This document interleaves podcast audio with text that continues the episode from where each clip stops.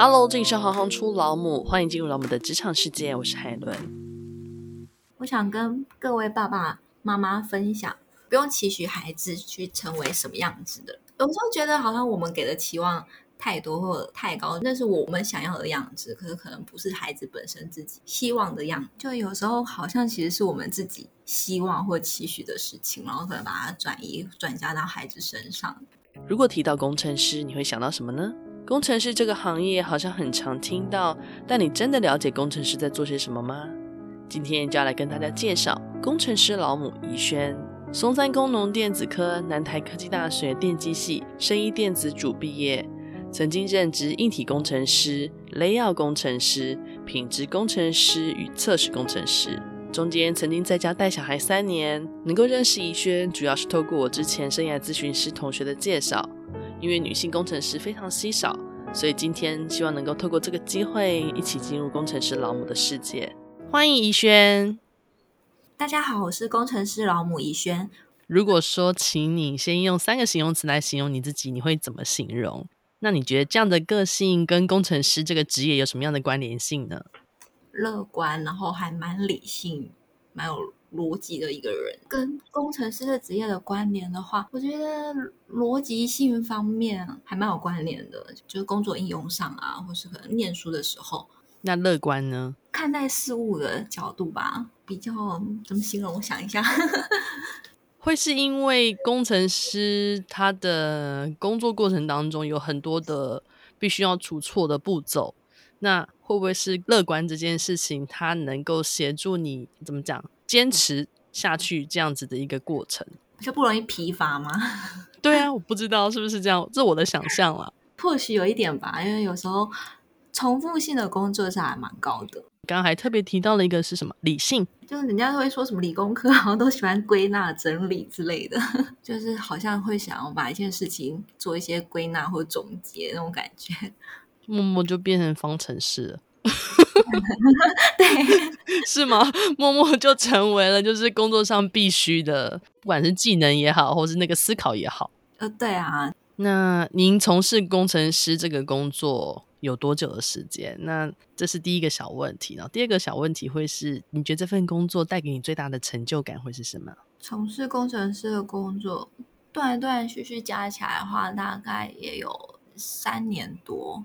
嗯，最大的成就感的话，大概就是有时候某个东西从无到有设计出来的时候，因为你看到那个产品的时候，或是完成了这个东西的时候，都还蛮有成就感的。因为之前做过那种 Layout 工程师嘛，那你可能画完图到板子真的洗出来，真的可以用，而且到现在之前公司还在用，那个过程会特别的战战兢兢吗？还是多少会有一点，因为零件的大小什么的，其实也很怕画的时候是不是可能出错，那洗出来的时候可能就没办法使用，因为零件可能放不上去。所以发现自己原来没画错的时候，其实也蛮开心的。刚刚会特别这样问，主要是通常电子零件它会周遭有很多关联性的物件。需要被 combine 在一起，然后感觉这个电子元件它可能在里面扮演一个很重要的角色，所以这东西它在产出的过程当中，要是哪一个步骤没做好，有可能其他东西就会被烧掉，或者其他东西就会被影响。所以我才在想说，诶，这个东西它会不会是，就是每一步都要很严谨？就像你刚刚讲那个理性这件事情，它必须要把你推到那个方向去，然后可能也是因为这样子的状态，所以当它成功的时候，你会特别有成就感。对啊，要画出这个东西的时候，有时候就是也是要考虑很多，嗯，计算它的阻抗啊，或者它的布线怎么走啊，就都。蛮有影响的，所以过程也是要谨慎、战战兢兢。那虽然你刚刚跟我们提到说，或许从事工程师的工作只有三年多，但是其实你做过很多不同的项目，比如说硬体工程师，然后你刚刚提到的 Layout 工程师，还有品质工程师跟测试工程师。那你可不可以先简单的跟我们介绍一下这几种工程师的工作内容有什么样的差异呢？有些小公司其实硬体工程师跟 layout 工程师可能就是一起的，是不会分开的。硬体工程师可能就是从板子的设计，然后画成一个 layout 布线，把那些东西在板子上的线路画出来之后，洗成板子，然后去做样品。就是我们只是先试做，焊上所有零件之后，看是不是我们想要的功能跟动作，然后去除错这个板子。嗯、就比如说它如果坏掉了，可能是哪里有问题，我们要找出它的问题，然后装到机构上面之后。它可不可以正常的使用？就是在硬体工程师的工作内容。对，那 layout 工程师是有一些大公司的话，可能就会拆出来画电路的部分，会专门会特别请这样的一个工程师，他就是只负责画图设计这样。那后面可能做样品的那些，就是又另外给工程部的工程师。有些是会把这两个东西是拆开的。嗯，那品质工程师的话。它算是研发之后去测试这个产品的可靠度，研发单位它做完的一个成品，然后它就会放到我们 QA 这边来去验证，看看它设计的东西。就是我们会假设，比如说一年两年的使用下，或是它从地上掉下来的时候，这产品会不会有问题？嗯，算是测试整个成品的可靠性。嗯，目前在做的就是测试工程师，所以你必须要把所有的。可能会发生的操作的状况都把它试过一次吗？举个例子好，比如说正常人可能照逻辑看，应该会先按 A、B，然后再按 C。但是你们是不是必须要试各种不同的排列组合的方式？就如果大家今天不知道这个逻辑，或是大家的使用方式跟以往想象的不同的时候，它可能会不会出错？是这个状态吗？对，就是类似这样子的状态。我们就是要想象所有它可能发生的问题，像。嗯、呃，现在的话，因为我们公司有在开发 APP 方面，对 APP 也是要去试不同的方式说。说如果我今天先这样子操作之后，再跳去别的画面，再回来这个画面，会不会是我希望的画面之类的？或是他在蓝牙断线的状况下，我再回来这个画面的时候，它有没有按照我要呈现的方式呈现？这样，嗯。对啊，就是一些可能使用者不会这样子操作的方式的时候，我们会去多想一些其他层面。那你可不可以跟我们分享一下，你典型的工作日是什么样子的？大部分的话是业务跟 PM 的话，应该大部分都是比较容易接触的，因为 PM 本来就是在做排程方面嘛，他会告诉你说，你可能这个板子什么时候要画完，什么时候要拿到成品，什么时候这实验要做完嘛，那。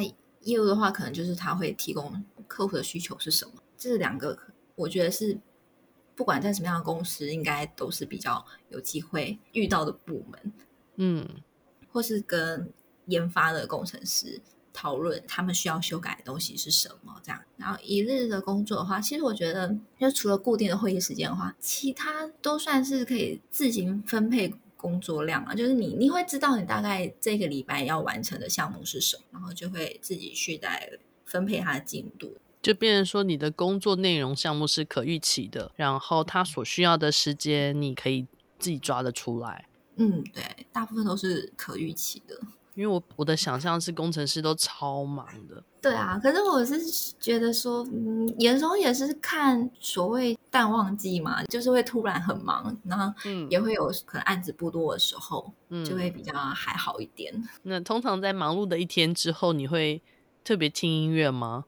有什么类型的音乐你会特别喜欢吗？还是说你会用什么样的方式去让自己更放松？在这种高压的工作情况之下，我放松的方式可能跟别人不太一样。我还蛮喜欢算数学的。我有一阵子的放松方式，可能就是就是写那种有逻辑性的数学相关的东西啊，比如说什么数独啊之类的。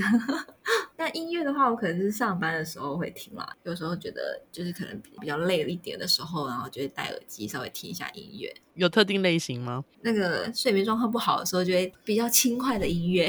嗯，你刚刚提到你喜欢在写数学的相关的题目，然后来解除你的压力，我觉得真的是我在远端下巴都要掉下来。就是比较 跟别人不一样，为什么？你是特别享受那个把题目解开的时候的那个快感吗？还是说？对啊，就是觉得有一定的逻辑性，你只要找到那个逻辑，你就可以找出这个东西的答案。然后就觉得解开这个东西的时候，就会很有成就感。所以你通常在看东西的时候会看那个规则吗？我的意思是说，通常逻辑这件事情，它可能就是有一个脉络，或是它有一个可理解的步骤。我不知道你，所以你看东西的时候，你通常在看一件事物的时候，我只在想说，你在思考的点会不会跟我们比较不一样？我觉得可能有诶、欸，我觉得我思考的点好像会稍微不一样一点。嗯，具体的话是不知道，突然也想不到例子。那也曾经。就是好像有被朋友说过，就我可能思考的跟别人比较不一样一点。那你觉得啊，就是像刚刚我们聊过的工程师的工作的特质，在你成为母亲之后，你觉得有没有带来不一样的教养观？我觉得就是很理性的在告诉他一些事情。我不知道是不是因为只有一个，所以就是人家所谓的照书养嘛。可是我又有点放任，所以也没有全然的都照书养。我会理性在他的规矩上。嗯，我觉得你吃饭的时候要做好，但你吃完之后、嗯、你想去哪里，我觉得无所谓。嗯，对啊。然后比较可以对他坚持原则吗？因为。我是看我朋友的都比较容易，可能讲完然后就觉得啊，算了算了，他做不到就算了。但你会很坚持？对，我对他就是原则还蛮坚持。例如饭一定要吃完才可以离开他的座位这件事情，我就想说，要么你就不吃，那你去玩之后不要再回来吃，就就没有就收走。嗯、但你如果要吃，你就是坐着吃完。曾经有什么样的例子吗？就可能，比如跟朋友一起去亲子餐厅的时候，他会觉得他的朋友已经去玩了，嗯，但我就会想说，你可以去啊，那你的餐点我会把你收起来。可他又说他要吃，我说那就请你坐着吃完再去玩。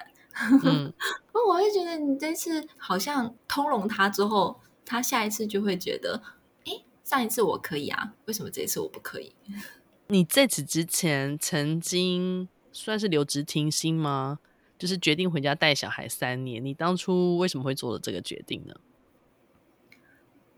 我那时候觉得不确定别人会怎么样照顾他，然后觉得其实我们算是有专业性的工作，然后求职的话应该比较不会那么不容易这样，所以就想说小孩的成长也做这一次，决定说就带到他至少上学这样，上幼稚园。我觉得这边有一个还蛮重要的点，就是如果你的你在你的工作领域是有专业值的，当你因为任何人生中的其他原因必须暂时离开职场一小段时间的时候，你就不用太担心。那你工作中印象最深刻的一件事情是什么？可不可以跟我们分享一下？第一份工作做那种电动辅助脚踏车。那我们就要把控制盒，嗯、就是控制那马达的那个电路放在车子上，然后去踩它的时候，它就会辅助供电这样。但不知道为什么放上去一踩就烧掉，那个时候就一踩就烧掉，一踩就烧掉了。然后我们就在找这个原因，然后就加班到十一，然后就有找到原因了，就还蛮 开心的。对啊，而且主管其实人也蛮好的。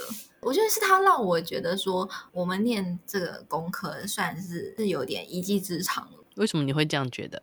因为当初我一刚开始毕业的时候，是觉得自己好像没有真的学得很专精，然后想说一定要找工程师的工作嘛，嗯、就偷偷看。然后主管就问我说：“哎，你一开始毕业的时候怎么没有想要找类似的工作？”我说我也很直接跟他说，因为我觉得我没有学得很专精。我觉得我不确定我出来之后应用的好不好。